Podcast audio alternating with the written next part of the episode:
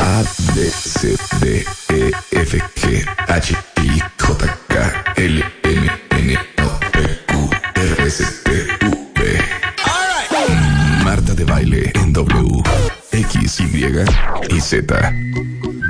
11.13 de la mañana en, en W Radio. Ojalá no esté siendo por Twitter porque les estoy tuiteando qué es el Hedonic Treadmill. Les estoy tuiteando ligas para que entiendan qué es el caso de Bután. Porque hoy estamos haciendo un especial. eh, para tratar de entender y encontrar todo lo que, lo que todos estamos buscando, que es el documental The Happy, eh, ganadora del mejor documental de muchos festivales de cine eh, en todo el mundo. Eh, existe en DVD, les he tuiteado la liga por si alguien lo quiere ver, pero es la explicación eh, de no importando la cultura, la raza, el país, el continente, por qué existen personas más felices que otras y de qué depende la felicidad. Y en la primera parte del programa les explicamos este PAI que es parte del documental que explica que el 50% de tus probabilidades de ser feliz son un tema genético. Solamente el 10%, que es en lo que estamos ahondando ahorita, tiene que ver con tu nivel económico, tu nivel social, eh, tus logros y todo lo que creemos el resto de los seres humanos que debería de ser el 80%. Y el 40% depende enteramente de tu actitud y lo que hagas todos los días. Y eso hay que explicarlo porque no es solamente teniendo buena actitud. Es, es- es todo un tema, pero se los vamos a ir desmenuzando poco a poco. Y antes de irnos a corte, nos quedamos con Juan Sherwell, que es nuestro economista. En la mesa está Mario Guerra, que es eh, psicólogo. Está David eh, Duarte, que es experto en nutrición eh, y en el tema de salud. Y está Eduardo Calixto, que es neurofisiólogo, para tener cuatro disciplinas que son muy importantes en el tema de la felicidad del ser humano. Y estábamos hablando del caso de Bután, Juan. Bueno, mi- mira, eh, la, la mayoría de los países, eh, Marta, digamos, se miden cuando hablamos de ver qué tal, qué tan bien les está yendo, utilizamos lo que es el, el Producto Interno Bruto. Es un indicador de la actividad económica del país.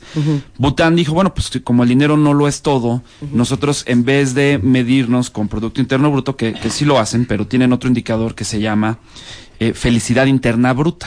The ¿no? Gross, Gross National, National, Happiness. Happiness. Exactamente. Y ahí eh, hay siete métricas que utilizan para, para medir el, el Gross National Happiness. Entonces, lo que han hecho es que la gente eh, en Bután trabaje menos horas para que pueda, esa es una, ¿no? Para que pueda dedicarle más tiempo al deporte, ¿no? Eh, que es una de las cosas que te hacen feliz, a la familia, a la comunidad y algunas otras, eh, a la espiritualidad también le dedican bastante Han tiempo. hecho parques, han, Han hecho cortado las horas de trabajo. Han recortado exactamente las jornadas de trabajo son son sí entonces cosas que ellos creen que eh, hacen a la persona más feliz entonces a partir de ello ha entrado un debate pues no, no muy fuerte pero sí ya a nivel mundial de que si el objetivo de un gobierno en- de- desde el punto de vista de políticas públicas debe de ser que la economía crezca que el ingreso de las personas eh, crezca o que la felicidad de, la, de, la pers- de las personas mejore, ¿no? Y hay quienes se oponen a esto que está haciendo Bután, por ejemplo, Stephen King. eh, Sí, el de- un hombre muy feliz, un hombre bien positivo, positivo. con una mente bien pura. Y- pues, mira, tiene una, tiene una crítica, tiene una crítica interesante a lo que está haciendo Bután. Porque, eh, porque Steve- Stephen King dice, ok, si la política pública de un gobierno debe de ser que la gente sea más feliz, y él dice, bueno, la felicidad de quién? Dice, de la mayoría. Y si esta felicidad de la mayoría en una, en un país es a costa de una minoría, es justificable, ¿no? Porque a lo mejor, y, y te pone un ejemplo un poco dramático, pero te dice, porque a lo mejor la felicidad de la mayoría es que haya, por ejemplo, esclavitud, ¿no? Y que la minoría sean esclavos de la mayoría para que sean felices. Entonces, sí debemos, sí debemos de, de ver a qué nos referimos por, por felicidad y cómo un gobierno pudiera hacer que eh, la sociedad la alcance. Claro. Cuando hablamos de ingresos es un poco diferente, o sea, es, mucho más fácil medir ingresos, es más fácil medir Producto Interno Bruto. Y antes del corte, Marta, yo decía, bueno, pues esto va asociado con mejores niveles de educación, de salud, etcétera. Entonces, de alguna manera, el consenso para la mejora económica hasta este momento es, es creo yo, un poco más... Eh, más fuerte que el decir, bueno, la política pública de un gobierno debe ser que la gente sea feliz. O sea, no sé si todavía, si hay alguna fórmula, este, seguramente no, para Pero lo lograr que ese está claro es que la que tenemos hoy no está funcionando, ¿eh? No, ti- tiene, tiene demasiados retos. Bueno, vamos a hablar de los países. Miren, eh, Japón, que es uno de los países más industrializados del mundo, existe este fenómeno que es parte también del documental Sí. del ah, Karoshi. Haroshi. Karoshi. que son la práctica, Sí. ¿cómo lo podemos explicar? Karoshi creo que significa muerte por trabajo. Muerte ¿no? por trabajo, por por, trabajo. exceso de trabajo. Imagínate sí. que ya existe un término para muerte por trabajo. Y literal son hombres que caen redondos y mujeres con infartos, con este aneurismas, con Burnout. ¿eh? Burnout porque están quemados. Así es. Porque como lo decía Rebeca al principio, parte del documental sale un chavo japonés que está diciendo, "Estoy feliz porque es mi cumpleaños." Entonces le dice el entrevistador, bueno, me imagino que vas a ir a celebrar y vas a ver a tu chava. O, no, no, no, no, no, no, no. ¿Cómo crees? Oye, tengo Sí. una junta de trabajo porque el trabajo es lo primero y, y bueno, voy a, eh, Hiroko Uchino dice, yo voy a celebrar mi cumpleaños trabajando porque los japoneses, los chinos, los asiáticos en general, tienen un gran sentido de la disciplina, la responsabilidad y el, y el, Ahora, y el avance. Tendríamos que pensar, es genético. De- el documental dice no. Esto pasó después de la Segunda Guerra Mundial en Japón, cuando quedó devastado, que todos se pusieron en esta filosofía de vamos a sacar adelante al país, y lo hicieron. Y lo hicieron una potencia económica, pero ¿a qué costo? A este chip que se quedó puesto como si estuviéramos en una economía de guerra donde hay que trabajar a como de lugar, Claro. porque ya no necesitas trabajar tanto, pero ya te quedaste con el chip pegado. Ahora, te, te dan la idea como que en Japón no son felices, ¿no? O sea, Sí. por, por, eh, por esa... Digo, no lo de- no deberíamos de generalizar, pero por lo que vemos ahí dices, bueno, pues el japonés, o por lo menos el que el, el japonés eh, como este cuate, no, no es feliz, ¿no? Pero yo, yo aquí me gustaría preguntar, me, me gustaría preguntar algo a la, a la mesa, panel. porque Sí. los japoneses tienen una esperanza de vida enorme. No, o sea, es de las esperanzas de claro. vida más largas que hay en todo el mundo. Pero Entonces, también sale en la película, ¿te acuerdas de las viejitas que están en comodidad? Claro. En Okinawa. 100 Claro. En Sí, Okinawa, Okinawa es distinto. Es, Es la la población de las más longevas sí, de todo el planeta. 107 años, ¿no? Pero no hacen lo mismo que hacen en Claro, la ciudad. porque ellos no Claro. padecieron, en esa provincia no padecieron tanto los efectos de la guerra como, como las demás islas. Pero ustedes lo vieron en las Olimpiadas, no nos vayamos lejos. ¿Por qué creen que los chinos lloraban ca- con cada medalla de plata y con cada medalla de bronce? ¿Por Por qué? las- Porque desde que nacen, las expectativas que tiene Que esa población son tan duras y están tan orientados al trabajo, al servicio, a la disciplina, a, a los retos, a este, logro. Al logro y al, deber, ser que obviamente no se sacan la de oro y es una catástrofe. Es un fracaso. Porque para eso están entrenados todos. Hicimos un especial hace dos años sobre el tema de Japón, porque creo que cuando fue el terremoto de Japón, todos nos quedamos sumamente sorprendidos de las imágenes que veíamos en la televisión.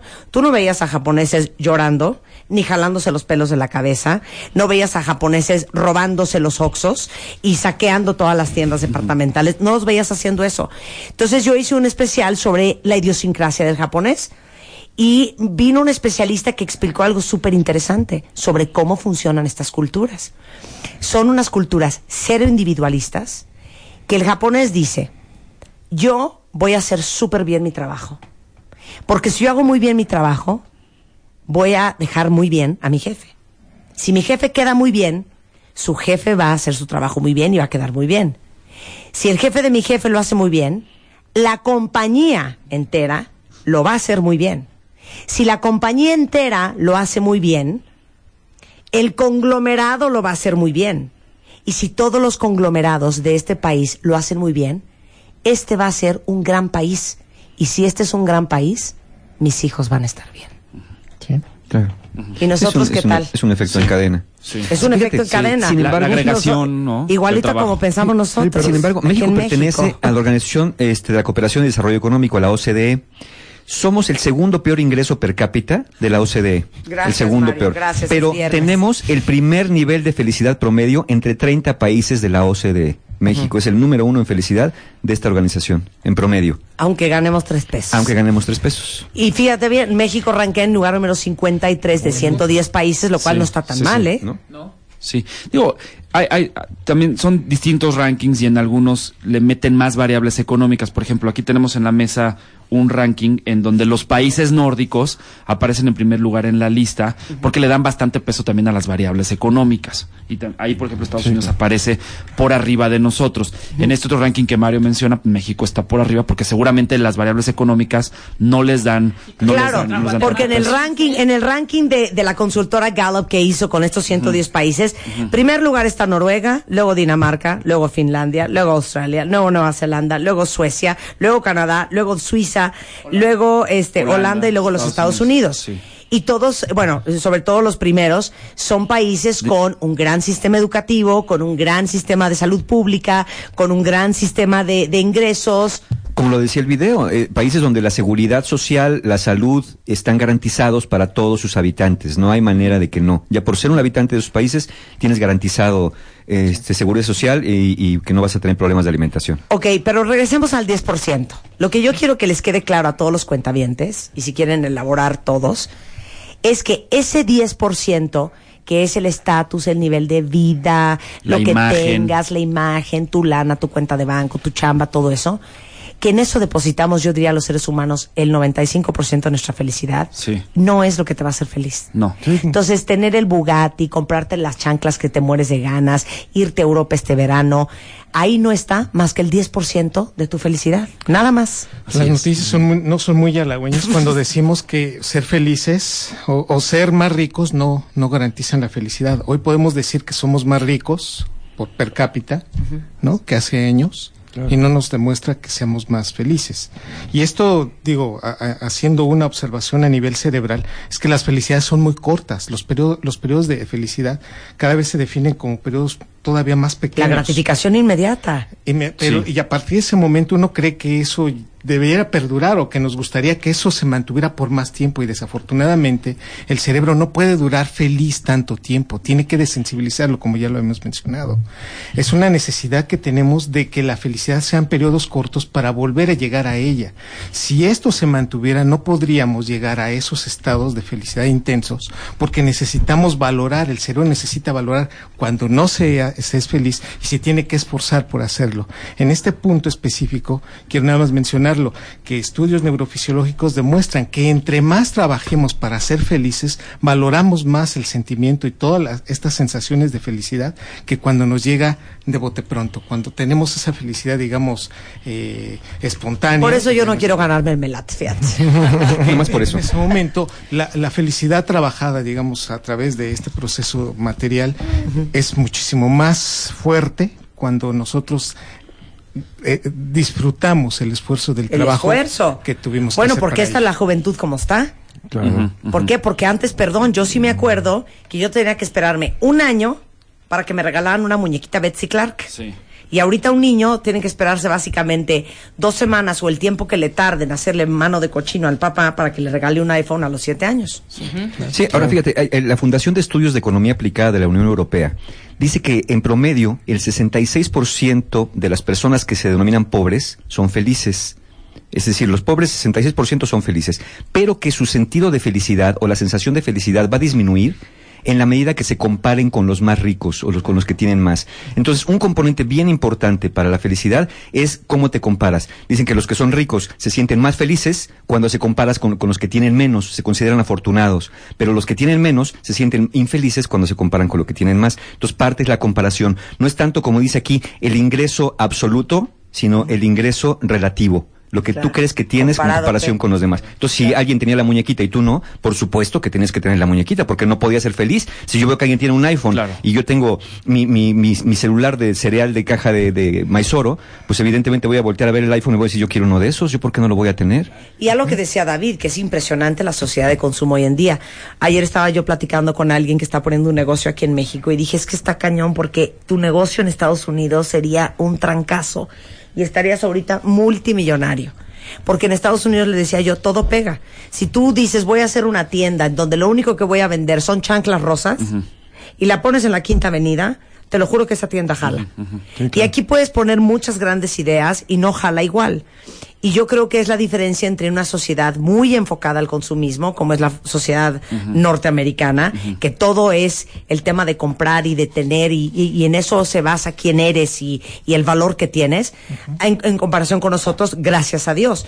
Pero que hoy en día cada vez vemos eh, que todos nosotros, sobre todo nuestros hijos, son más víctimas de la sociedad de gratificación inmediata Por y del querer tener. Sí, y sí, y ahí- aquí hay un dato bien interesante, redondeando esto que hemos estado diciendo. Este es un estudio de Estados Unidos otra vez, de un grupo de psicólogos midiendo la felicidad relativa y lo comparan con los ingresos que aumentó el ingreso per cápita de Estados Unidos en los, en la de, de los 40 a los 70. Entonces, en 1946 36% de la población dijo que estaba feliz entre el- en el rango de 1 a 9, entre 7 y 9.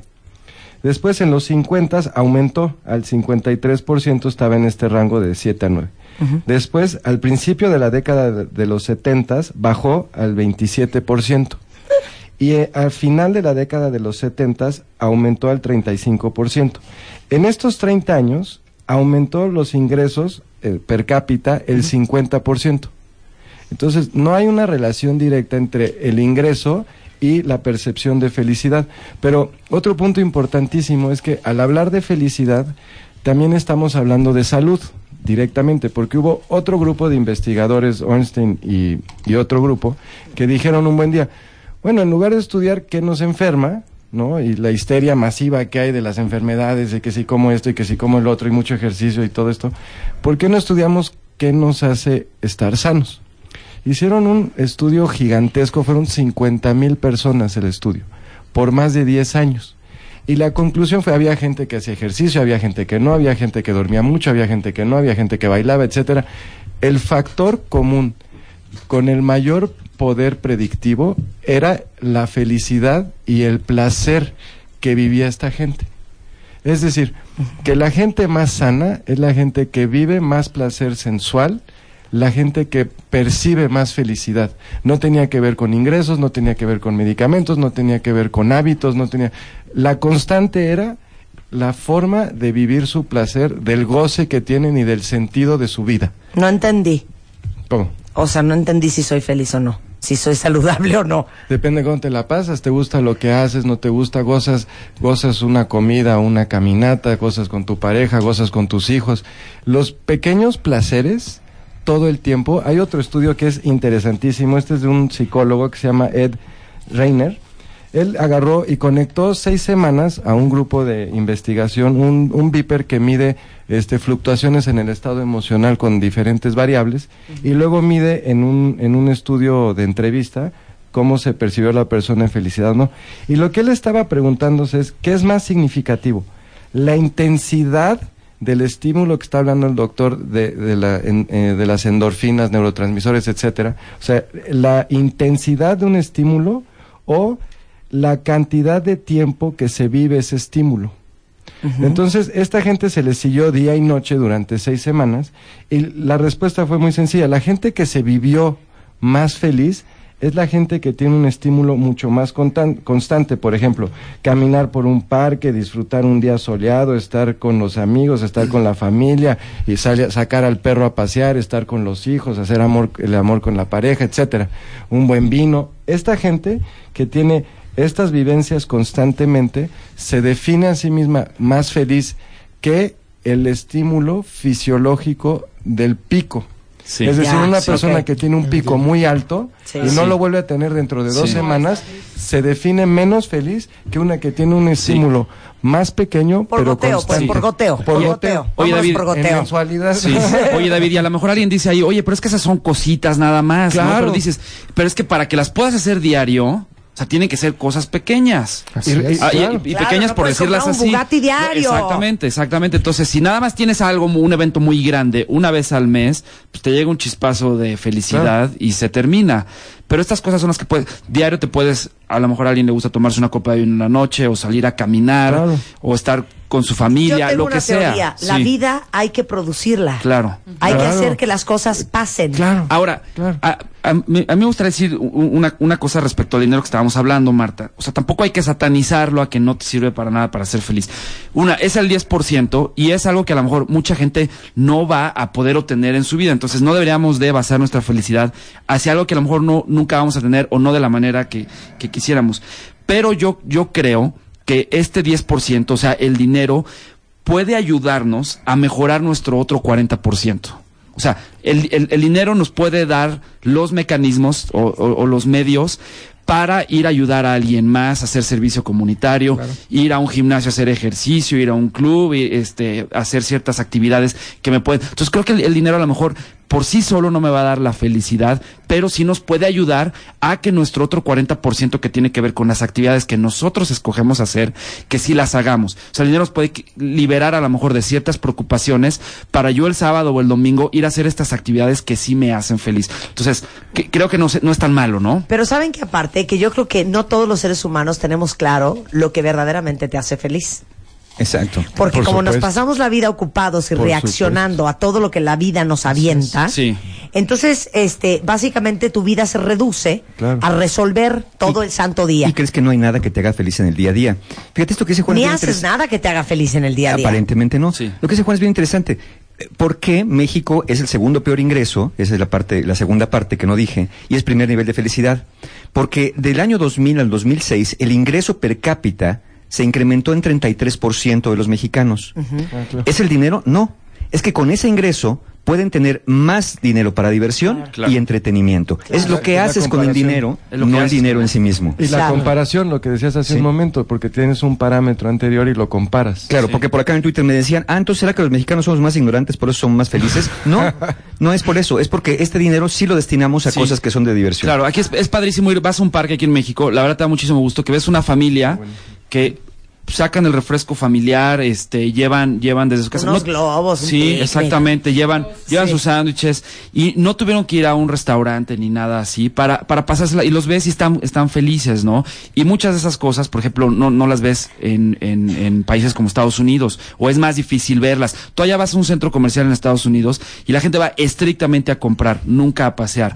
Y aquí, pues a lo mejor una salida del, del domingo en la tarde, exactamente, aquí, aquí el, el súper se hace en familia, o el domingo en la tarde dices, pues vamos a pasear a la plaza y terminas comprando un helado nada más, no tenías nada que comprar. Entonces yo creo que hay cosas que nos hacen felices y que sí, neces- sí, sí necesitamos el dinero para hacerlas, pero fue poco el dinero que necesitamos. Claro, ah, bueno, hicimos un ejercicio un día aquí en el programa que hicimos lo del Happy Spot, ¿se acuerdan? Que les pedimos que ustedes hicieran una listita de cositas que les hacen muy felices. Y que a veces, como decían al principio ustedes, da vergüenza emocionarte o que te haga feliz. Por ejemplo, a mí, a mí me da pena conmigo misma que a mí me hace muy feliz ordenar mi closet, por ejemplo.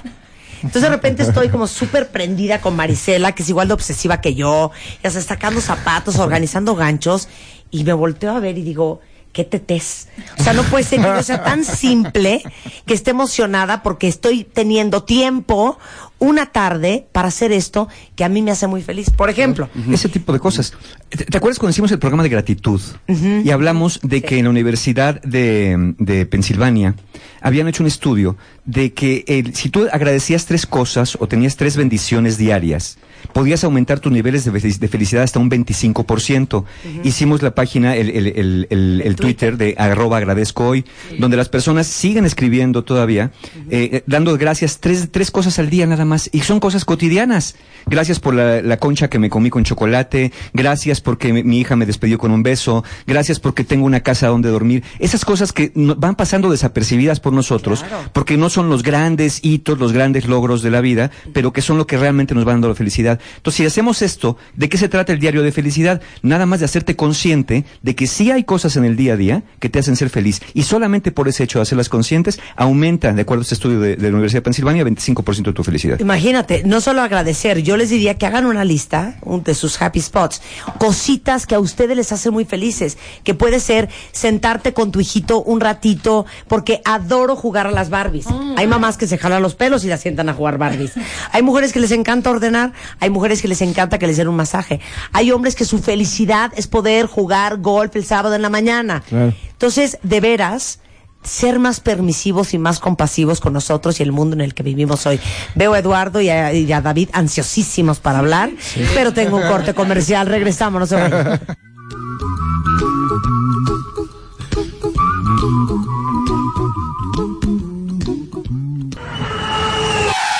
Ya regresamos. Más Marta de Baile. Regresamos en W. Here's a little song I wrote.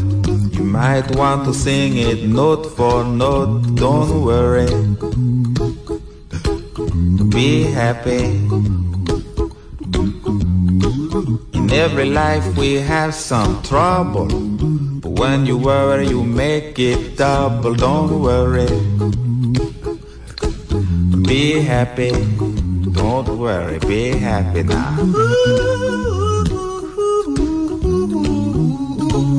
Don't worry. Be happy. Ya estamos de regreso. A ver, a ver, es que no, ya ahorita en el corte nos clavamos todos. Es pregunta también para ustedes, a ver Ajá. si me agarran. Así como ahorita se están carcajeando todos de que les vaya yo a arreglar sus closets, porque a mí arreglar y limpiar, yo sería una super muchacha. Yo sería la mejor muchacha. Mi, mi hermana dice que yo sería la mejor muchacha y la mejor secretaria.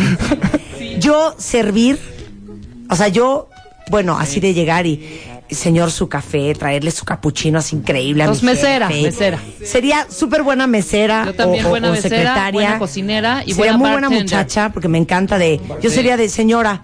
Le arreglé todos sus shampoos por tamaños y por colores. Sería muy feliz. Entonces, díganme ustedes, cuentavientes, las cositas de la vida que los hacen muy felices. A ver, vamos a hacer una ronda. Vamos a hacer una ronda.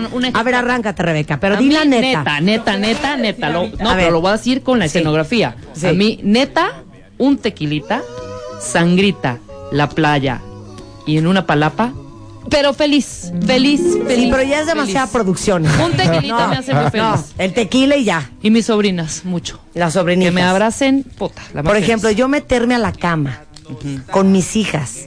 Ellas usan pijamas como de camiseta larga. Ajá. Entonces le siento sus piernitas y su pielecita y enrollamos los piecitos las tres, así y las huelo, así como perrito así. Encuachada. Me hace muy feliz. El momento en que me meto a mi cama, normalmente a la una y media de la mañana, y se mete Spider-Man y lo veo, Feliz. siento una cosita en mi almita tan bonita, hijos. mi jardín me hace muy feliz. Así, ver el viburnio. Así, Ver cómo está ver esa creciendo la retama florecer. A ver, mi jardín me hace muy feliz, por ejemplo. Cepillarle el pelo a Gastón, Sí. eso me hace muy O feliz. sea, de aquí a la una, Marta seguía. Sí. Marta seguía. A ver, Seguía. van ustedes, van ustedes. Va. Ah, carcajearme me hace muy feliz. Ni la música, hija. Carcajearme me hace muy feliz. La música en tu Oír camioneta. música me hace muy feliz en mi camioneta. Manejar me hace muy feliz. Estar sola manejando en mi coche me hace muy feliz. Bueno, me hace muy feliz. Ah, ver. ¿verdad? A ver, arráncate, vas, Mario. Netas. ¿Qué me hace muy feliz? No empiezas Sí. de ayudar a la gente. No, no, no. a ver. Me hace, me hace muy feliz acariciar a mi gato. Acariciar el lomo a mi gato y ver cómo empieza a ronronear, ver cómo se tira O y sea, se neta revuelve. te hace feliz. Sí, me hace muy feliz, muy feliz. Me hace feliz levantarme tarde un día entre semana, que normalmente la gente trabaja y yo por alguna razón no. Sí. No sabes qué feliz me hace. Me asomo, no de verdad. Porque me puedo quedar más tarde, me asomo, veo el tráfico, digo, yo no estoy allá afuera. Me regreso a mi cama, ¿no? Y soy tan feliz. Claro, ¿no? mientras todos se quieren suicidar Exacto. porque no los estás atendiendo. Es- esa, de una manera así. Eso, ver. eso me hace muy feliz. A ver, otra. Otra, otra cosa que me hace muy feliz, bueno, este, comer, me gusta mucho comer, me- las cosas que me gustan, me gusta mucho lo salado. Entonces, comerme algo saladito me hace muy feliz, ¿no? Eso me da muchísima alegría. Ok, a ver, arráncate, David. Ay, cuando No, sale- confiesa cuando- la que dijiste.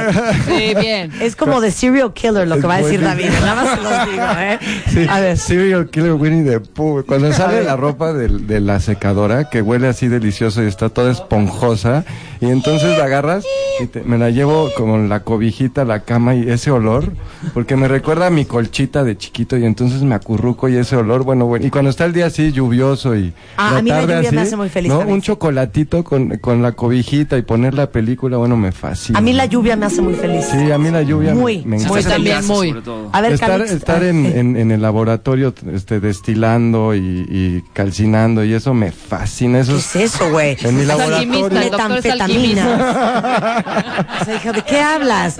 ¿Destilando qué, hijo? deja lana eso. Haciendo medicinas, destilando, trabajando, haciendo vino, haciendo Eso vino de también. miel. O sea, eso te es imaginé haciendo moonshine. Así, moonshine. Whisky, tal cual, whisky. alambique de cobre, Sí. moonsh- sí, sí, sí, es tal cual, Claro.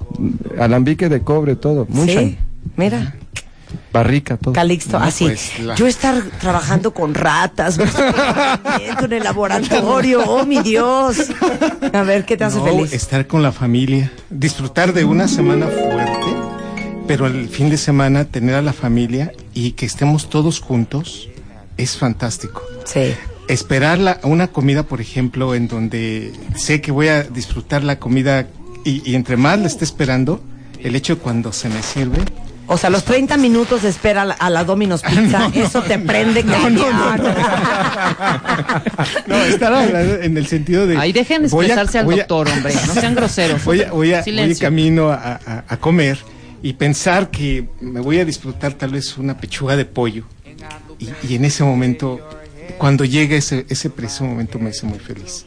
Abrazar a una gente que quiero o dar una clase en donde todos me entendieron.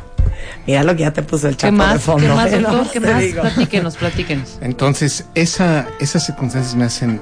Muy feliz. Muy feliz. Muy feliz. A ver, la, la, la lana. No, Juan. Sherwell habla. A bote pronto porque me, me- me perdí un segundo, pero yo creo que son, son muchas cosas. No, a ver, tiene na, na, na, na. Ahí van na. unas, ahí van unas. Por supuesto, igual que Eduardo, pues pasar tiempo con, con mi familia, mis papás, mis hermanos, con mi novia también. Y así hagamos cosas este, tan como ir al cine el domingo o algo Sí, así. pero tienes Es que ser más padrísimo. específico. Tiene que No, ser el pellejito que tiene mi novia entre la oreja y el cuello y sobárselo me hace muy feliz. Cosas específicas. Te, te está escuchando y no tiene, no tiene ningún pellejito. Perdón, hija. Bueno, Bueno, esa este- carnita suave, Ah. esa parte. No, y, y hay cosas más. A mí, a mí, por ejemplo, mi trabajo también, a mí me, me hace muy feliz llegar todos los días a mi oficina. Tengo un trabajo en el que veo a mucha gente y eso me hace feliz. O sea, estoy todo el tiempo con gente.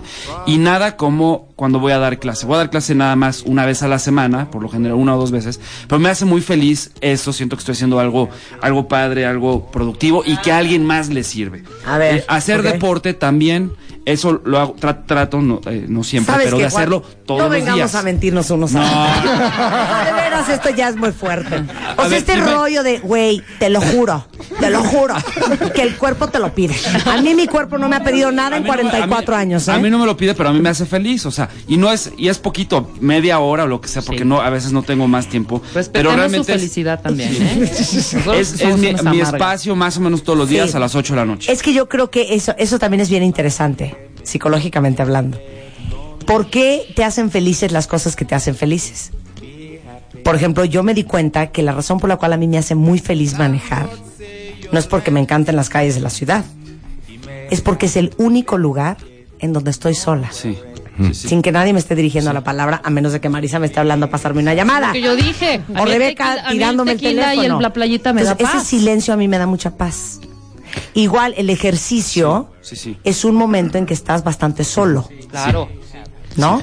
Y sin embargo liberas endorfinas con el ejercicio, ¿no? También, es, también es una verdad. Mi cuerpo no libera, pero ni aunque corra 10 kilómetros, ¿eh? No, pero mira, muchas veces pre- apreciamos estas cosas porque son cosas que eh, aprendimos a apreciar, ¿no? Por ejemplo, el olor de este de la ropa que recuerda la cobijita de cuando éramos niños. Ah, si a mí me enseñaron o me daban determinados determinados olores, determinados sabores que me hacen recordar mi infancia, sobre todo los que me hacen recordar momentos gratos, momentos de estar es. enamorado, un perfume, algo, Claro, es lo sí. que me va a hacer disparar este tipo de, de felicidad. Los adoro a los cuentavientes. ¿Qué? ¿Quieren que les lean qué Sí, dicen todos sí. sus fans de ustedes mismos? A ver.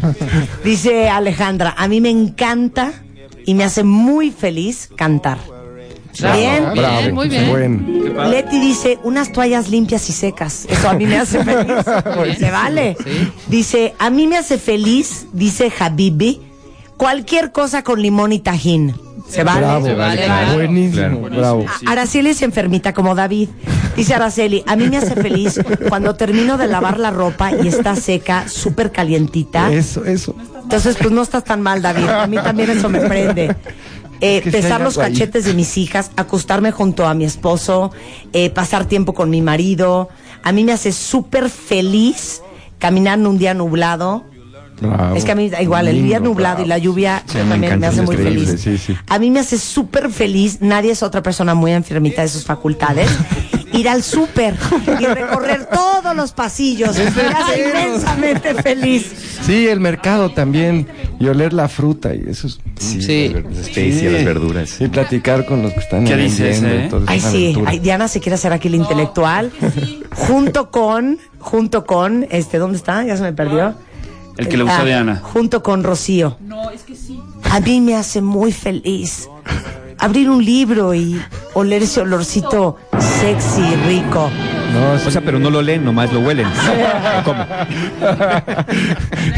Mira, también se vale Cara Mía dice, a mí me hace muy feliz fumarme un cigarrito después de comer. Claro. Bravo, sí. Por ejemplo, a mí me hace súper feliz escuchar tu programa de radio. Oh, Y, si te fijas, Marta, no, estamos realmente escuchando nada que a mí me hace feliz comprarme esto. Oye, ¿no? qué chistoso, padre, nadie dijo. padre, y nadie miren que a mí Chanel me hace bien re felicísima, ¿eh? Bien re felicísima. Uchi. Mira, a mí me hace bien feliz cooperar mientras llueve. Sí, pues Sí, sí, es un momento ¿cómo feliz. no? Es un momento muy Eh, feliz. se está refiriendo a los movimientos copulatorios, doctor. sí. A eso se refiere. Es que Eduardo Calixto se sacó de onda. Cooperar con la lluvia. Ay, este está divino. Guerrero Siu dice, nada más feliz como cuando tienes el poder del control remoto.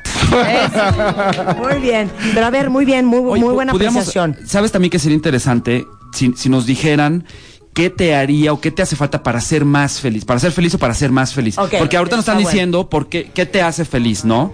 Pero eso a lo mejor es quienes se sienten de alguna manera felices. Pero los que no, ¿qué les hace falta? Para ser O los tantito sienten- más feliz. Exactamente. O harto más feliz. ¿Qué no tienes, qué no haces que te puede hacer más feliz? Ok, pero hiciste una muy buena apreciación. Nadie aquí dijo comprar botas, comprar televisión, Irme de viaje. Nadie dijo eso. Sí, cambiar mi coche. No. Y, y qué bueno, ¿no? Qué padre. Qué padre. Son las cosas pequeñas que tú, que tú mencionabas, David. Ay, Sí. gente tan sencilla, los cuenta bien. Hacemos un corte y regresamos, no se vayan. Be happy. Tienes exactamente 140 caracteres para mandar un tweet a arroba Marta de Baile. Arroba Marta de Baile. Y si no te alcanza, mándanos un mail. Mándanos un mail. De baile arroba televisa punto com punto MX. Más Marta de Baile. En W. En W. ¿Por qué no dices, David, otra vez a todo el auditorio qué es lo que te hace feliz? Si no tiene nada de malo. Si tiene que ver nada más con las feromonas. Es un instinto animal, supernatural, primitivo, pero natural. Si vieran la puercada que dijo David Duarte ahorita en el corte comercial hablando de las cosas que nos hacen felices. Got carried away. Pero la pregunta para ustedes era, este, y voy a dejar que se cocine un poco en el Twitter. ¿Qué cosas creen ustedes, o qué cosa, no tiene que ser cosa material, qué les hace falta para ser tantito más felices? Esa es la siguiente pregunta. Pero Adi nos va a ilustrar alegrías y Eduardo Calixto cosas que se quedaron en el tintero antes del, siguiente, del corte pasado. Eh, Esto es una, es una recopilación de la relación que hay de la salud con estos placeres que estamos hablando, pero estudios científicos que recopilé como para, para inspirarnos a, a darnos cuenta que la salud no tiene que ser algo muy difícil o muy pesado o, o- o que nos asuste, ¿no? Estamos llenos de impotencia, de miedo, de incertidumbre hacia nuestra salud y cosas tan sencillas como lo que estamos hablando ahorita del placer y la felicidad, el impacto que puede tener en nuestra salud. Entonces ahí les van unos ejemplos. A ver, Hombres que tienen relaciones sexuales dos veces por semana tienen la mitad de riesgo de padecer un infarto que hombres que únicamente tienen relaciones una vez al mes. Personas que duermen siestas regularmente tienen entre 30 y 50% menos probabilidades de sufrir un infarto en comparación con los que no duermen siestas. Esto es considerando gente que le gusta dormir la siesta, ¿no? Personas que tienen mascotas se recuperan de cirugías considerablemente más rápido que personas que no tienen mascotas, sobre todo perros. Es diferente a un peso así por la relación que hay salir a caminar con la mascota, jugar con la mascota, confesarte con la sí, llorar con la mascota, todo esto, ¿no? En otro estudio en ratones que son tocados durante 15 minutos, o sea, estimulados manualmente con lo- los, investigadores, al día reducen el daño neuronal de hormonas del estrés en comparación con los ratones no tocados.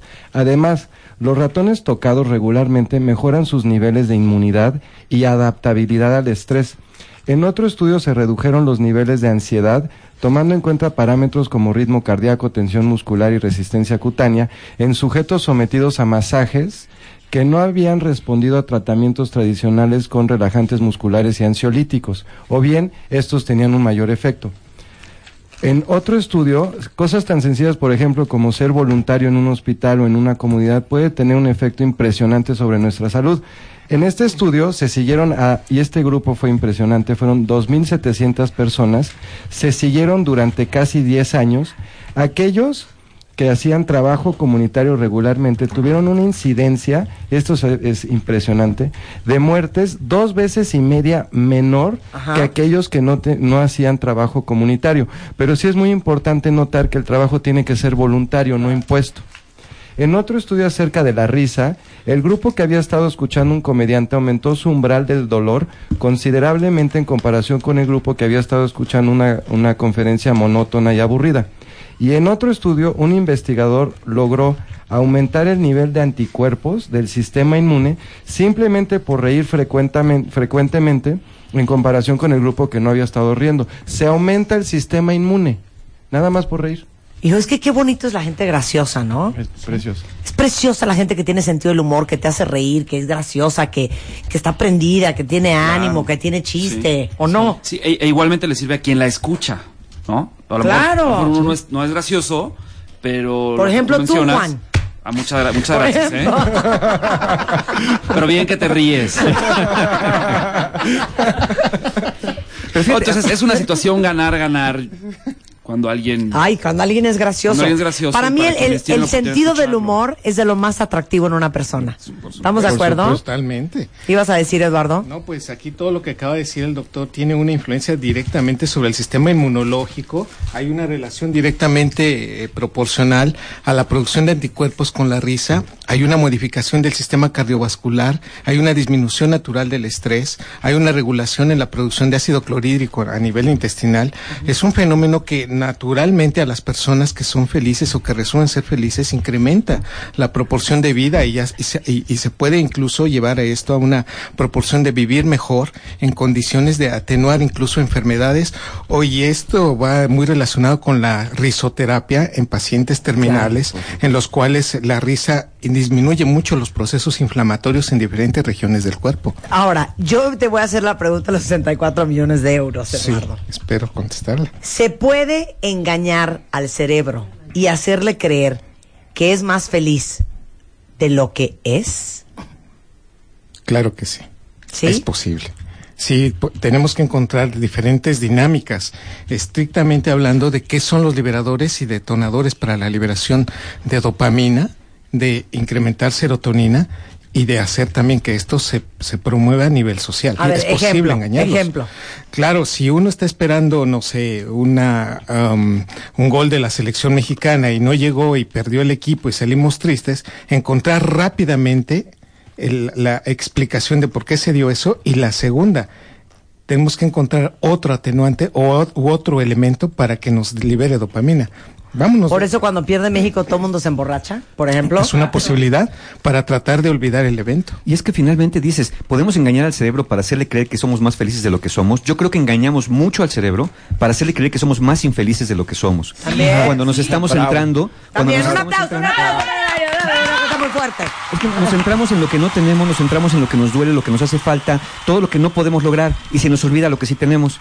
y nada más para, para, para redondear un poquito lo que decía David, eh, es eh, Ed Diner de la Universidad de Illinois afirma en un estudio que hizo él que las personas que son más felices aumentan hasta nueve años, pueden aumentar hasta nueve años eh, eh, su, su span de vida, ¿no? Y dicen, dicen por acá, si reduces o si dejas de fumar, vas a ganar seis años de vida.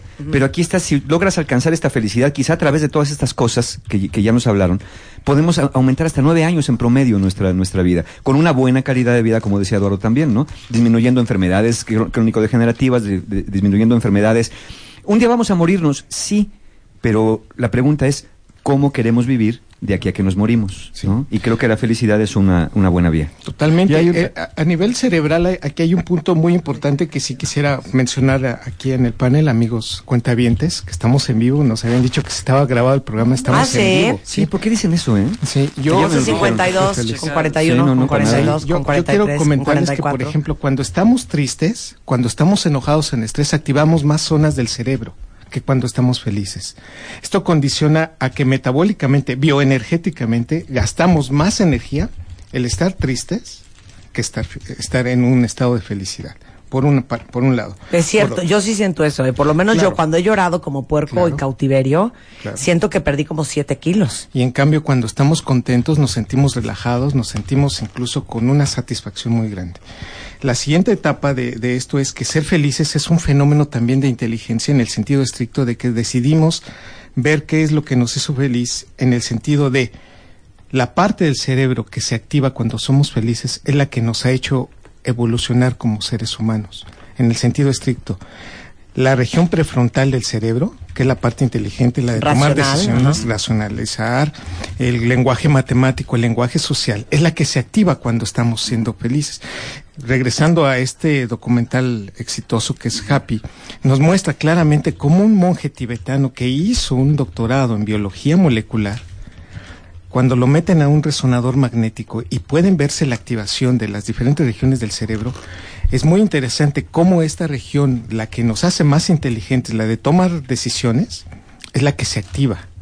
Es decir, ser felices, por un lado, es en la región en donde el cerebro es más inteligente, por un lado. Y por otro, finalmente en ese aspecto, es cómo el aspecto de meditar, el aspecto de estar en una interacción de felicidad extrema, digámoslo de alguna manera, incrementa la conectividad nerviosa. Es decir, las neuronas no se van a dividir, ese sustrato genético que hemos dicho no, van a, no va a ser más en la vida. Sin embargo, la interacción de esas neuronas se ven facilitadas cuando somos felices y cuando decidimos también serlo. Entonces, precisamente esto es muy importante. Cuando una persona define que, es feliz, puede incrementar sus estados de atención, es fenomenal. Porque precisamente cuando estamos contentos, las neuronas se conectan más y ese andamiaje neurológico, esa, digamos, esa interacción de neuronas va a quedar para siempre. Entonces, esto nos ayuda no solamente a ser felices para ese momento, sino para otras, utilizar eso que hemos conectado para otras cuestiones en la vida. Oye, oye Eduardo, ¿por, por qué en el documental dicen que todo acto que te produce felicidad viene acompañado de una situación de dolor?